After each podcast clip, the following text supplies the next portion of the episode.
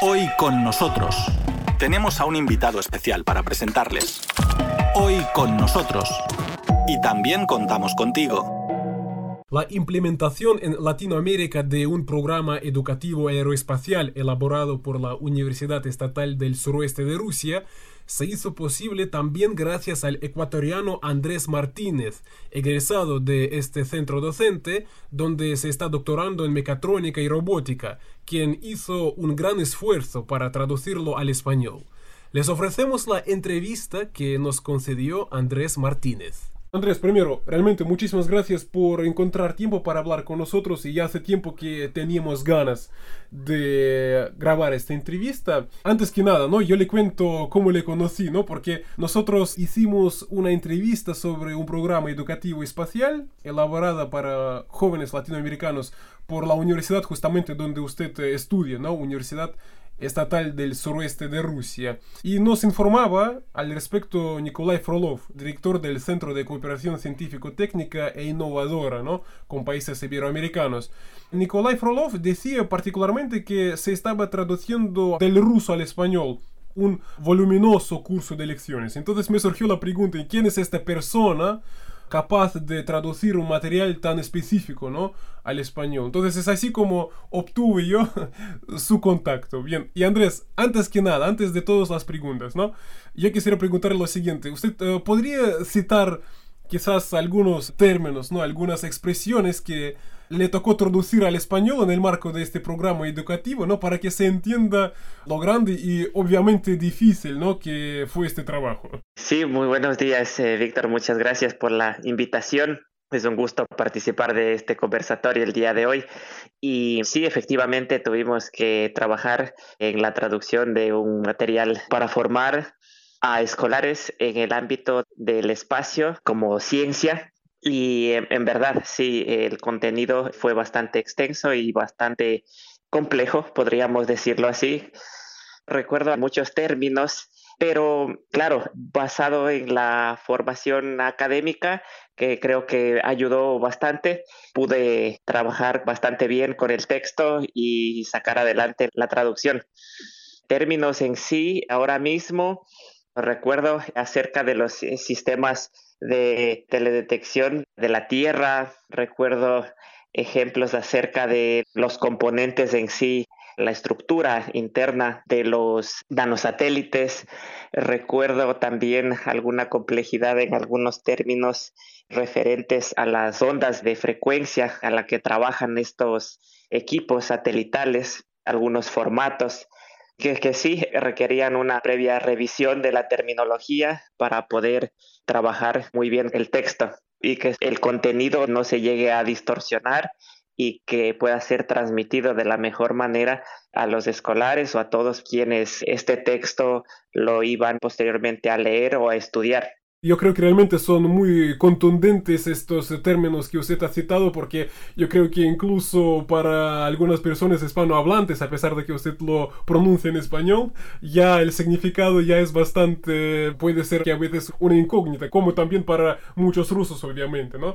Bien, entonces Andrés, prosiguiendo, ¿no? Y quizás poniendo punto, ¿no? En este trabajo porque también quisiéramos hacerle otras preguntas, pero usted ha dicho que le costó obviamente trabajo, tiempo, más o menos sobre el volumen de este trabajo, ¿no? Y el tiempo que le costó hacerlo. Además, yo entiendo que es bastante difícil porque usted a la vez tiene que estudiar, tiene muchas otras cosas, entonces el sacrificio, entonces eh, el volumen, ¿no? Y el tiempo más o menos. Realmente me parece interesante esto. Sí, estamos hablando de un eh, curso completo para los escolares que, si mal no recuerdo, estaba formado por, hablando en volumen, tendríamos unas aproximadamente creo que más de unas 500 páginas solamente en texto y también había material audiovisual, varios videos, aproximadamente unos 10 videos con una duración de entre unos 30 minutos a dos horas, algunos de ellos, material que también tuvimos que incluso el material audiovisual traducirlo, o sea, copiarlo en primero, extraer el texto, traducirlo y luego tuvimos que grabar, hacer la locución del texto para poder colocarlo, editar los videos, para que este material audiovisual llegue ya al español completamente a sus oyentes. Realmente, Andrés, un trabajo impresionante y cuando usted ha mencionado, por ejemplo, estas 500 páginas traducidas al español como mínimo y todo, bien, yo difícilmente me contenía para no decir eso, Dios mío, porque realmente enorme trabajo y me quito el sombrero ante este trabajo. Bien, Andrés, ¿sabe? También yo quisiera preguntarle lo siguiente, porque obviamente que para traducir textos como el mencionado y para hacer el trabajo mencionado, ¿no? Eso requiere conocimientos, conocimientos específicos y conocimientos muy profundos, ¿no? Y como decía yo, no lo puede hacer cualquiera. Mi pregunta es la siguiente, ¿podría, por favor, en términos generales, ¿no? Contar o describir un poquito su trayectoria, ¿no? Que le llevó a estudiar mecatrónica y robótica al final en la Universidad Estatal del Suroeste de Rusia. Concluyendo con la pregunta anterior, que también me quedó una parte por contestar acerca de la duración en tiempo. En tiempo trabajamos un par de meses en esta tarea del material, la traducción de este material por completo dentro de los periodos de tiempo que se nos otorgó para poder realizar esta tarea. Ahora, muy bien, pasando a la siguiente pregunta acerca de la especialidad, cómo fue que terminé optando por esta carrera y por estudiarla en Rusia, en la Universidad Estatal del Suroeste de Rusia.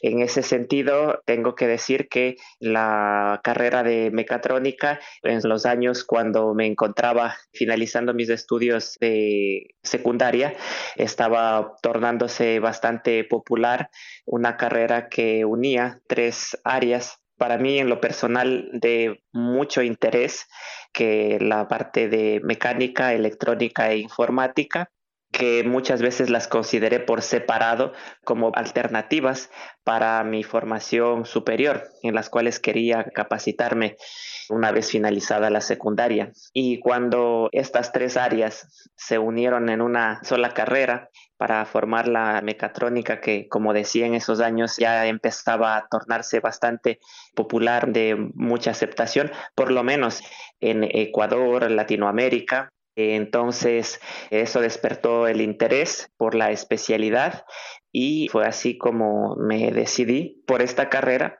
Por aquellos años en Ecuador únicamente había grados de, se estaban aperturando en uno o dos centros de educación superior, tecnologías, ni siquiera las ingenierías todavía.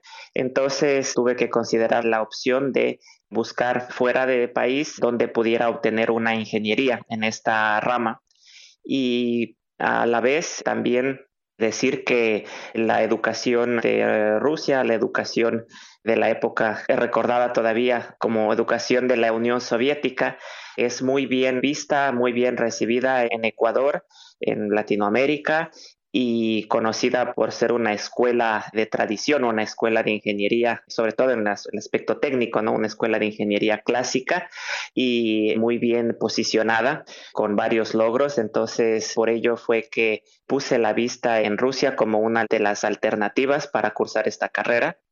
Y bueno, también tuve en su momento algunos conocidos que ya habían, estaban finalizando sus estudios y quienes me recomendaron tener como una de las alternativas la Universidad Estatal del Suroeste de Rusia, también que ya era bastante conocida igualmente en el país por el trabajo de cooperación que lleva a cabo desde hace muchos años atrás con no solo Ecuador, sino Latinoamérica. Entonces, de esa manera fue que me decidí por la carrera, de esa manera fue como me decidí por la universidad y bueno, me siento bastante contento al pasar los años el haber tomado esa decisión, el haber tenido la oportunidad de recibir la formación en este centro como es la Universidad Estatal del Suroeste de Rusia en el área de mecatrónica. Y ahora mismo en la universidad usted está doctorándose. Sí, actualmente estoy cursando ya mi último año, estoy eh, preparando el trabajo de tesis doctoral, aspiro el, verano próximo tener la oportunidad de defender el trabajo junto con mi director de tesis, en el cual hemos venido trabajando por aproximadamente ya unos casi cuatro años Entonces estoy de esa manera en estos meses de mucho interés, pero de mucho trabajo, bastante presionados, pero vamos hacia el objetivo que es concluir con la defensa de la tesis doctoral el verano próximo. Andrés, muchas gracias. Y eh, su vida en Rusia, hay que decirlo, no solamente se limita a cosas meramente científicas. Y, por ejemplo, su esposa es rusa, ¿no? Además que su esposa tiene familia, por ejemplo, yo he visto en sus redes sociales que, bien, usted vive en Rusia, ¿no? Y eso ya lo dice todo, la gente que le rodea es rusa, sus familiares ahora también son rusos, ¿no? Yo quisiera preguntarle sobre la acogida, ¿no? De un ecuatoriano, como en su caso, por una familia rusa. Entonces, ¿cómo se siente usted en ese sentido? La acogida en esta familia nueva. O además, quizás hay algunas tradiciones, por ejemplo, en una familia rusa que a un ecuatoriano, por ejemplo, le llama la atención, ¿no? Esta sería mi pregunta, ¿no? Claro, claro que sí. Efectivamente, como yo suelo decir, Rusia ha sido un país al cual le agradezco, siempre seré agradecido por la oportunidad de haberme dado la formación académica, de seguir permitiéndome formar aquí. Y así también, por otro lado, en lo personal, también me ha dado una familia, mi esposa con la cual estamos ya casados hace algunos años, nuestra hijita y por supuesto su familia acá que desde un principio supieron acogerme de una buena manera muy agradecido también con ellos y en verdad lo que puedo decir es de que si bien es cierto cada país, cada región tiene su cultura, ¿no? Entonces, sin embargo, creería yo que la adaptación en una familia para un latinoamericano, la adaptación en una familia rusa no es tan compleja. Creería yo de cierta manera, tal vez me arriesgaría a decir que más o menos vamos por una misma línea en cuanto tal vez a mentalidad, algo de costumbres, con ciertas variaciones que son lógicas, por supuesto, pero creería que en lo personal no fue tan complejo, ni siquiera fue difícil el adaptarme a las costumbres, tradiciones de la familia, en este caso de mi esposa en su momento. Bueno, existen algunas pequeñas variaciones y esto tal vez lo cuento a veces como una pequeña anécdota. Estamos cerca a finalizar el año, el tiempo de Navidad, Año Nuevo.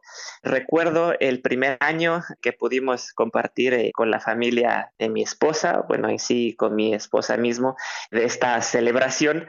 Para nosotros, por lo menos, sí, creo que Ecuador y Latinoamérica en gran parte tenemos por parte religiosa, ¿no? Desde el punto de vista de la celebración de Navidad, los preparativos y se suele realizar la entrega, por ejemplo, de obsequios a los familiares y amigos la Nochebuena, que se la conoce del 24 al 25 de diciembre. Entonces, yo recuerdo que yo fui llevando mis obsequios para el día 24 que íbamos a compartir. Y entonces cuando yo me encuentro de que el único que había preparado los obsequios para ese día era yo. Y para mí me dije, bueno, entonces solamente yo voy a hacer los obsequios y entonces nadie más, yo no lo tomé como que tal vez en un principio que de pronto era otro día el que acostumbraban a regalar, sino como que tal vez de parte de ellos no iba a haber regalos de forma general. Yo dije solamente yo me preparé. Bueno, entonces cuando llegó el día, pero yo entregué ¿no? los obsequios, todos agradecieron, bien. Y el día 31, en la celebración de la finalización del año y la bienvenida del, del nuevo, para mi sorpresa llegué también a la celebración y todos habían preparado sus obsequios y allí fue cuando me explicaron de la costumbre de que los obsequios se los entregue de la noche del 31 al primero de enero. sí, tal vez en mi memoria ahora mismo, una de las tal vez costumbres o tradiciones con mayor variación. Por el resto, podría decir que vamos más o menos en la misma línea como lo manifesté. Y bueno, reiterando por parte de la familia, siempre el agradecimiento porque, bueno, prácticamente acá a la distancia, fuera de casa para mí, Los padres de mi esposa han sido siempre una guía, un apoyo, siempre incentivándome a seguir adelante, a continuar, mucho ánimo y son personas que prácticamente casi como mis padres, a los cuales aprecio mucho y también les soy muy agradecido. Andrés, muchísimas gracias. Y también yo creo que hay otro hecho importante porque también tiene una hija, una hija que incluso participa en un, concurso de belleza ruso. Sí, así es. Tengo una, una hijita ya de cuatro años y está ahora mismo con ella tenemos un trabajo bastante arduo tratando de que a la par pueda ir aprendiendo más que nada tanto el ruso como el, el español. Va a tratar de enseñarle algunas costumbres, tradiciones, tanto de Rusia como también de la parte ecuatoriana, latinoamericana. Vamos trabajando en ello para que conozca de los dos lados, para que conozca las dos caras, Rusia y Latinoamérica, Rusia y Ecuador, para que a pesar de encontrarse ahora acá en Rusia, no pierda esa oportunidad de conocer las costumbres, el idioma tanto de su madre como de su padre y de los familiares de ambos países. Entonces es muy interesante y tratamos de, como para su edad, de hacer algunas actividades para a ella permitirle que vaya conociendo poco a poco esto que he manifestado. En la actualidad, sí, ella está asistiendo por aquí al jardín y bueno, también está participando ahora de un concurso que su madre decidió registrarla para que pueda participar. Como decimos, lo importante es la participación y esperamos, aspiramos, por supuesto, que podamos obtener un buen resultado, pero siempre motivándole a nuestra hija que lo más importante es la participación. Esa ya es una primera victoria. Sí, Andrés, en ese sentido, obviamente que personalmente deseo muchos éxitos, pero yo voy a decir a las personas que nos están escuchando que su hija es preciosa. Bien, además que me parece muy importante que ustedes, ah, por lo que yo entendí de sus palabras, ¿no? Intentan que hable tanto ruso como también español. Y, ¿sabe? Yo en ese sentido quisiera precisar, ¿el español ya lo está hablando, lo está entendiendo? Sí, bueno, en ese sentido por supuesto, al encontrarse actualmente en Rusia, el ambiente, todo en ruso, todo lo que le rodea, obviamente el ruso lo habla ahora como una niña más del resto de su edad. Con el español, debo decir que tiene un buen nivel de comprensión y lo está empezando a hablar, está empezando a formar ya oraciones completas. Hace algún tiempo solamente pronunciaba palabras por separado. Claro, estamos hablando de que es una niña de cuatro años en la actualidad. Entonces, ahora mismo ya está formando oraciones, en ocasiones algunos pequeños cuentos o algunas canciones infantiles pequeñas, ya las empieza a repetir, a contar en español entonces es de mucho interés. Por lo general siempre me pregunta, me dice, papá, ¿cómo se dice esto en español? Papá, ¿y cómo es esto? Se le ha despertado un gran interés al ver que como ella dice, papá, me gusta porque empiezo a comprender que también puedo hablar como tú hablas, como hablan mis abuelitos allá en Ecuador y con quienes tal vez tiene la oportunidad aquí de Latinoamérica de dialogar. Entonces, está muy interesada y queremos seguir trabajando allí para que no descuide ese aspecto, para que mientras ese proceso de captar el idioma lo puede hacer a manera de juego, sin mayor inconveniente, lo pueda captar de la mejor manera para que a posterior maneje ambos idiomas al mismo nivel como idiomas nativos. Muchas gracias Andrés y eh, además me parece eso muy importante porque teniendo en cuenta estos lazos crecientes entre Rusia y Latinoamérica que seguramente le va a ser muy útil este idioma. Andrés, lo que quisiera también preguntarle, ¿no? Sobre su profesión o sobre cómo usted ve su futuro, ¿no? Porque obviamente que con los conocimientos que usted eh, ha obtenido en Rusia, por ejemplo, ¿no?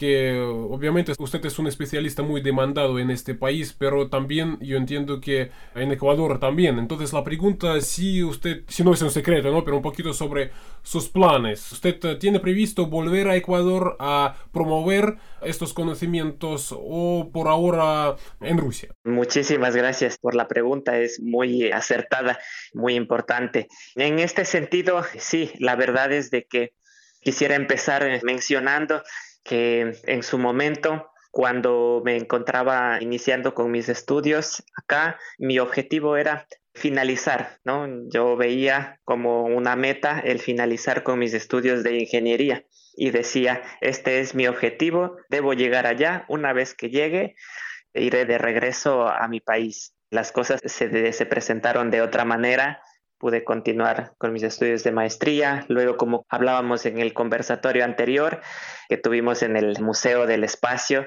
en el Centro de Exposiciones de Moscú, le manifestaba, estuve luego de la maestría trabajando por el lapso de un año y medio en Ecuador justamente en centros de formación superior y luego de ello fue de allí mismo la iniciativa de eh, apoyarme para poder retornar y realizar los estudios de doctorado. Entonces, sí, las cosas han cambiado, creo que han cambiado para bien de esa meta inicial que me había planteado. Claro, aquí también es un trabajo al que debo agradecer igualmente a mis familiares, amistades que han sabido apoyarme en este camino. Luego, quien hubiera pensado, actualmente, aparte de cursar con mis estudios de doctorado, en la universidad. Estoy trabajando como docente titular en el Departamento de Mecatrónica y Robótica, enseñando a estudiantes rusos y de otros países que se forman en nuestra carrera en la actualidad. Es una experiencia bastante única, me siento muy, muy contento y muy agradecido con la universidad que ha confiado y me ha dado esa oportunidad. Creo que Rusia poco a poco va abriéndose mucho más, se van creando los espacios para que cada vez más profesionales extranjeros de países, me refiero tanto de países como Latinoamérica y otros lugares más, por supuesto, otras regiones del mundo puedan irse incluyendo a la sociedad como profesionales aquí también requeridos. Entonces, básicamente existen algunas alternativas, algunas opciones en cuanto a lo laboral aquí en el país en la actualidad.